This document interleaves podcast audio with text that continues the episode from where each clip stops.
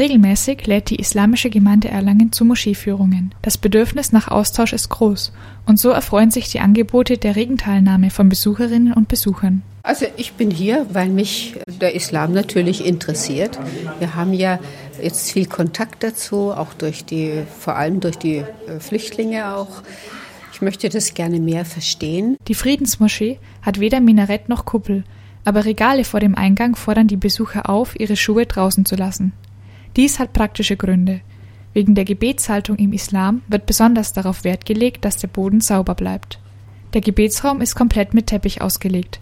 Bänke gibt es nicht. Die Besucher sitzen im Kreis auf dem Boden und stellen ihre Fragen. Einziger Schmuck sind Kalligraphien in arabischer Schrift an den Wänden und ein großes Mosaik, das einen blauen Torbogen umgibt, der sich nach innen wölbt. Das ist die Gebetsnische, die Richtung Mekka zeigt. Daneben ist eine hölzerne Kanzel für den Imam, den Vorbeter.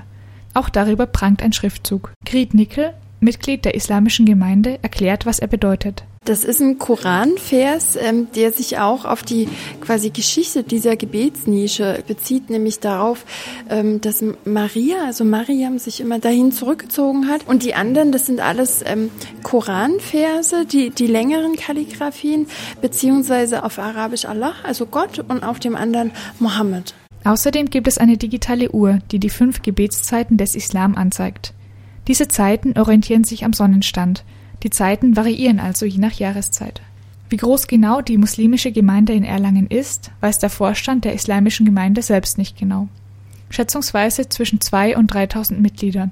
Genau lässt sich das nicht festlegen, da es keine Kirchensteuer gibt, anhand der man die genaue Zahl festmachen könnte. Der Unterhalt des Gebäudes und alle weiteren Ausgaben werden durch Spenden finanziert. Also in der Moschee ist eigentlich immer was los. Vormittags vielleicht weniger, weil die meisten Leute auf Arbeit sind. Ähm, aber gerade am Nachmittag, am Wochenende, am Abend, da ist die Moschee eigentlich immer voll.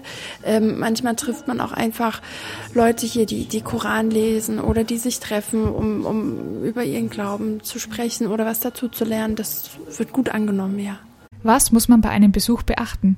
Muss man zum Beispiel als Frau ein Kopftuch tragen? Außer den üblichen Benimmregeln und dem Verbot, in den Schuhe zu tragen, gibt es keine strengen Vorschriften. Das äh, liegt quasi im Ermessen der Besucherinnen. Also wenn, wenn sie das möchten, wenn es für sie auch ein Zeichen des Respekts ist, wenn man so will, ähm, dass sie sich bedecken, ob jetzt mit langen Ärmeln oder Kopftuch, dann, dann finden wir das natürlich toll und freuen uns. Muss jetzt aber nicht sein. Uns ist eigentlich wichtig, gerade wenn so junge Mädchen kommen, die eben nicht die, die kürzeste Hose anziehen, sondern sich einigermaßen eben, wie man sich in der Kirche oder in der, in der Synagoge auch anziehen würde. Der Austausch zwischen den Religionen und Kulturen funktioniert. Und was ich auch immer toll finde, wenn man sieht, wie Menschen, die mit einem bestimmten Bild vom Islam, von Muslimen hier ankommen und, und mit dem man dieses Bild einfach durch die, durchs Gespräch überarbeiten kann, in Anführungszeichen, dass man sich aufeinander zubewegt. Das finde ich ganz toll. Und ich bin aber auch immer wieder positiv überrascht, wie viel Wissen manche Besucher mitbringen und was für eine positive Einstellung manche Besucher dem Islam gegenüber haben. Das ist doch nicht äh, selbstverständlich. Auch die Gäste freuen sich über den Einblick in die Glaubenspraxis des Islam. Ich bin hierher gekommen, weil man so wenig kennt eigentlich über den Islam. Eigentlich gar nichts, ich gar nichts. Und äh, das ist natürlich immer interessanter, ein bisschen mehr zu wissen. Also ich fand die Offenheit ähm, schön. Also ich fand es sehr unkompliziert. Die, es war irgendwie keine Schwelle da.